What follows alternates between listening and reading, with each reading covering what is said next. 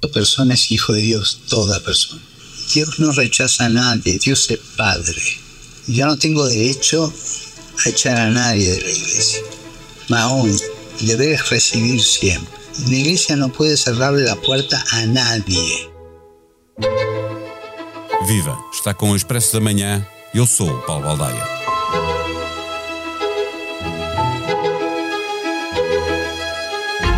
O Papa Francisco é, de forma muito clara, o mais progressista de todos os que já lideraram a Igreja Católica. Francisco tem ajudado a que a questão da sexualidade não seja um entrave à participação de quem quer viver na Igreja. Num encontro com jovens onde estava gente diversa, juntando católicos tradicionais com muçulmanos, com pessoas não binárias, com gays, com crentes e descrentes, num documentário da Disney deste ano, de onde retiramos o som inicial deste episódio, Francisco deixou bem claro que na sua igreja cabem todos.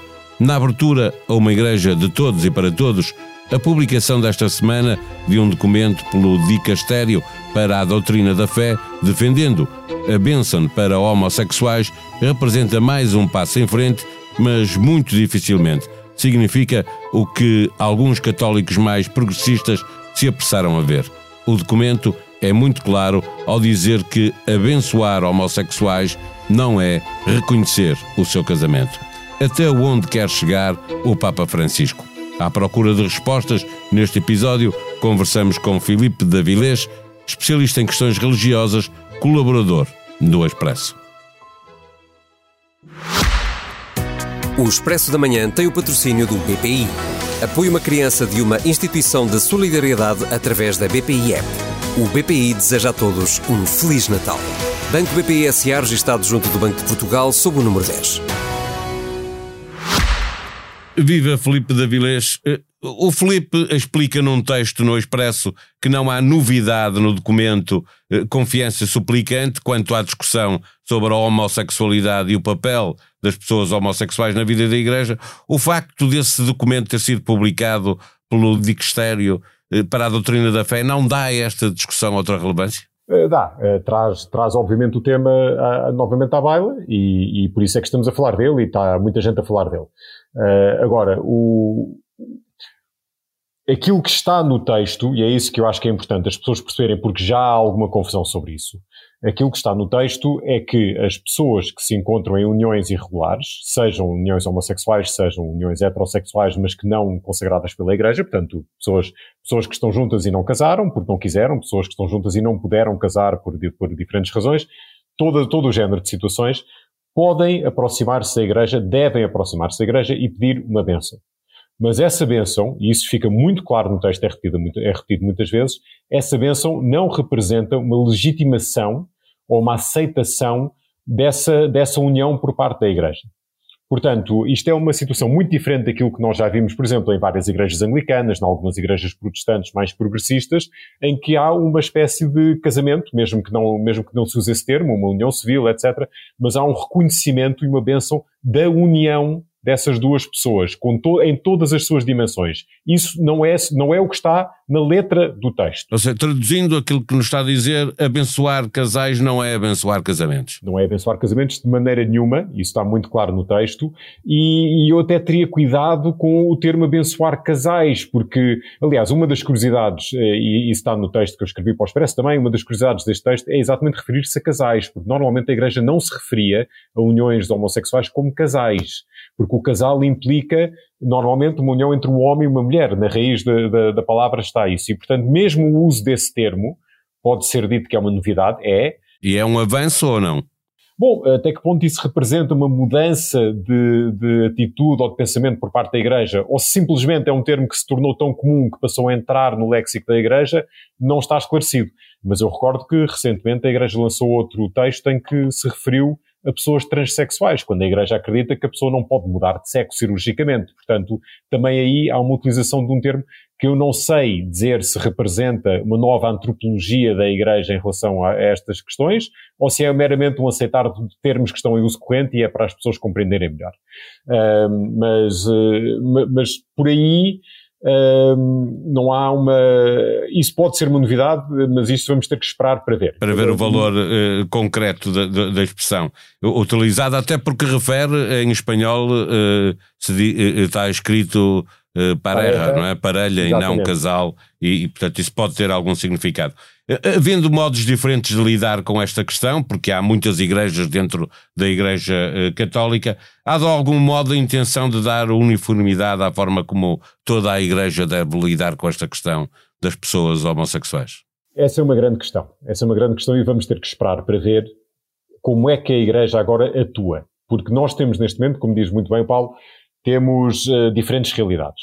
Temos, temos igrejas que já começaram a dar passos para a institucionalização de bênçãos litúrgicas para homossexuais, para casais homossexuais.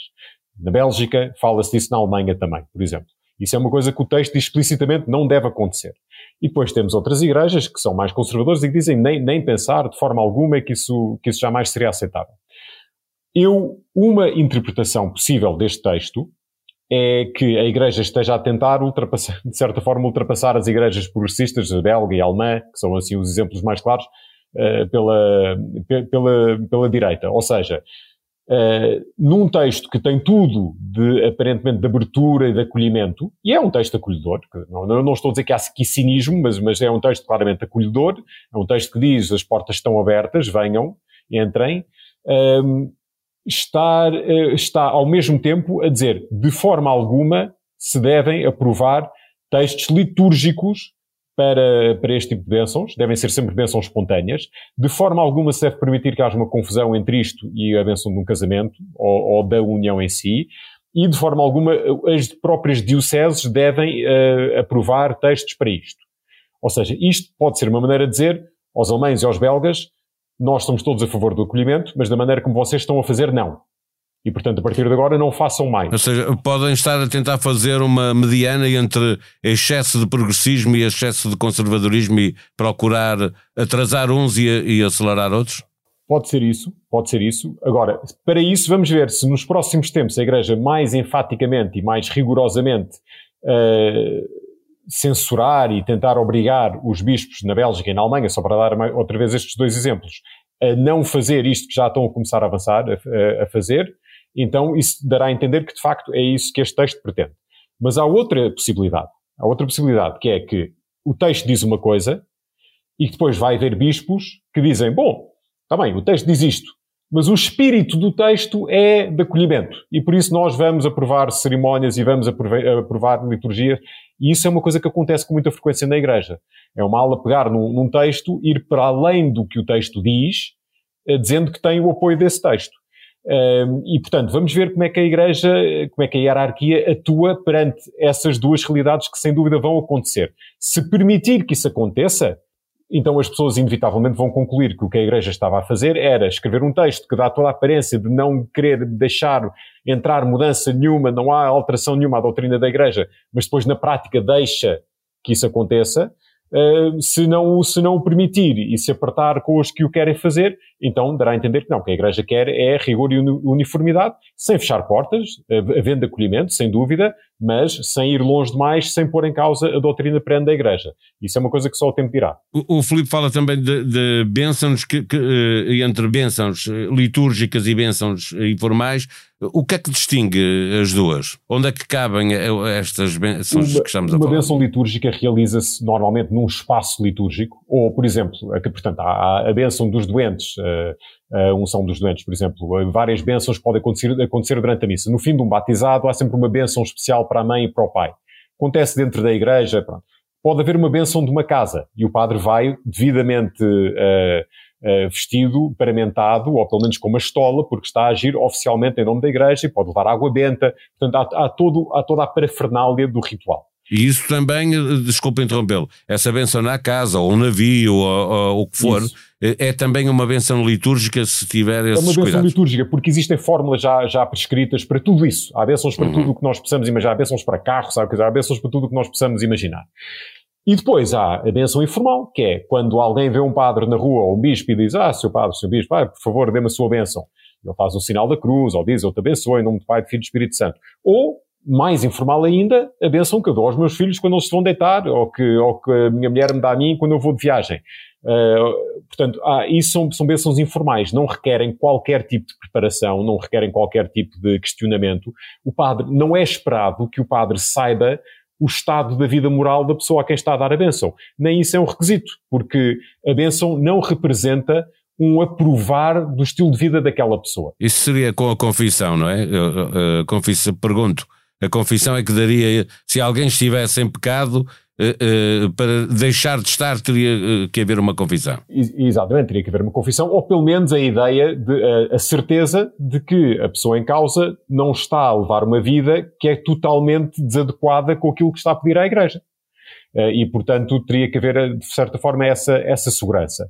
Uh, mas isso, numa benção informal, não, não, não, se pede. E por isso é que, por exemplo, uma pessoa pode ir, uh, um, um, padre que esteja de visita ou, ou, que esteja a passar, como, como acontece, não é? Padres que vão ter com, com prostitutas, com, com toxicodependentes, ou que vão a prisões e estão ali nas periferias, e o Papa pede isso, vão ter com as pessoas, com os desgraçados, por assim dizer, aqueles que estão, que não, que não têm noção, não têm uh, conhecimento da graça de Deus e que procuram a luz, vão ter com essas pessoas e deem-lhes esperança, deem-lhes consolo. Um padre que dá uma benção a uma prostituta está a fazê-lo na esperança que aquela mulher ganhe força para poder ter uma vida melhor, para sair da prostituição. Não está a abençoar o seu trabalho. Certo, mas deixa-me perguntar, estas bênçãos são, eh, desculpe perguntar assim, bênçãos de primeira e de segunda? Sendo informais ou litúrgicas? Não, de todo. E, o, e, o, texto é muito bonito, por acaso, e é, se calhar, a grande novidade deste documento é que faz uma, um aprofundamento teológico das, dos, das diferentes tipos de bênção e vai buscar o Antigo Testamento. No Antigo Testamento há alturas em que Deus abençoa os homens, há alturas em que os homens se abençoam uns aos outros e há alturas em que os homens abençoam Deus, porque estão a consagrar coisas a Deus. E isso não, não são bênçãos de primeira nem de segunda, mas são bênçãos diferentes, têm diferentes, eh, diferentes uh, significados, uh, diferentes graus e diferentes, diferentes circunstâncias e contextos. Portanto, não, não é tipo, agora há uma benção para os coitadinhos, não. Ou seja, poderia haver a, a Igreja estar a, a, tratar melhor um navio, uma casa que tivesse uma benção litúrgica, pois que não, não a é... pessoa que, que é homossexual e, e, que, e que teria uma benção Uh, diferente, mas uh, está explicado. Não, não, não me parece que seja esse o caso. Eu, eu acho que há aqui uma, uma coisa que é, que é importante e que eu, não me parece que tenha sido suficientemente dita e que está, que está no texto está, está bastante claro que é, com este texto, é mais fácil a Igreja fazer uma coisa que, que sempre deve fazer, que é olhar para, vamos para dar o um exemplo, dois homens que estão numa, numa relação amorosa e perceber que aquilo que se passa entre aqueles dois homens, nem tudo está de, nem tudo está de acordo com o que a Igreja, com a ideia que a Igreja tem para a felicidade do homem, não é? Nomeadamente na dimensão sexual da relação. Mas a relação é mais do que isso. As pessoas não se resumem aos seus pecados e às suas fraquezas. As pessoas são multifacetadas e têm muitas coisas. E as pessoas que, fazem coisas que se calhar são, são entendidas como sendo más, também têm coisas boas. E uma bênção que é dada a dois homens que estão nessa situação é uma bênção que tem por objetivo que essas pessoas cresçam na fé e que todas as coisas boas da sua relação, entre ajuda, a solidariedade, o apoio que dão um ao outro, sem dúvida, os amigos que têm, portanto, não podemos fingir que tudo é mau ali, que tudo é condenável e que essas coisas deem fruto, que cresçam, que floresçam e que, através disso, essas pessoas possam crescer na fé. Se depois se crescem até o ponto ideal em que, pelo que diz a Igreja, que seria uh, passarem a viver castamente, ótimo. Se nunca chegarem aí, tudo bem. Chegam onde puderem chegar, mas que cheguem e que o façam dentro da igreja e não passem a vida a pensar eu não sou bem-vindo na igreja porque vivo nesta situação. É isso que este texto pretende uh, fazer chegar. Agora, uh, é alarmante ver que ainda hoje alguém mandou, alguém mandou um, print screen de uma citação minha, de umas declarações que eu fiz à SIC, uh, a dizer, atenção, que isto é só a interpretação deste senhor, quando ele diz que as bênçãos são, são para as pessoas e não para a união em si. Esta é a interpretação é deste senhor, no texto não diz isso. O texto diz isso.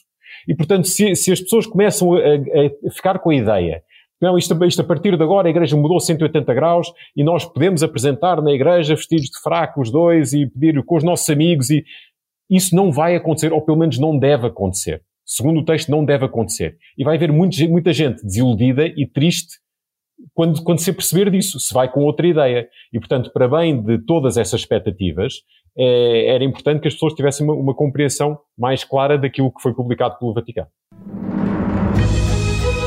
Para onde vão os portugueses na passagem do ano? No top de destinos estão o Brasil, Cabo Verde e Caraíbas. E por cá?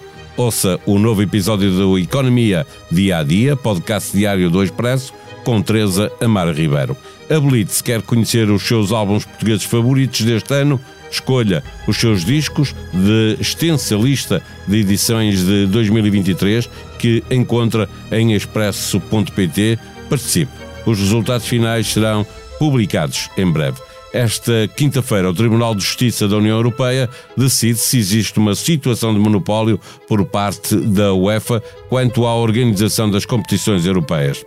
O CEO da Superliga diz à tribuna Expresso que a UEFA abusa do enorme poder que tem e que os clubes são capazes de gerir os torneios.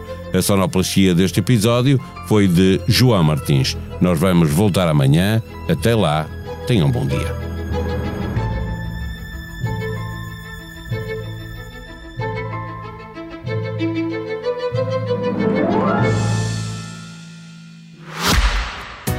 O Expresso da Manhã tem o patrocínio do BPI. Apoie uma criança de uma instituição de solidariedade através da BPI App. O BPI deseja a todos um Feliz Natal.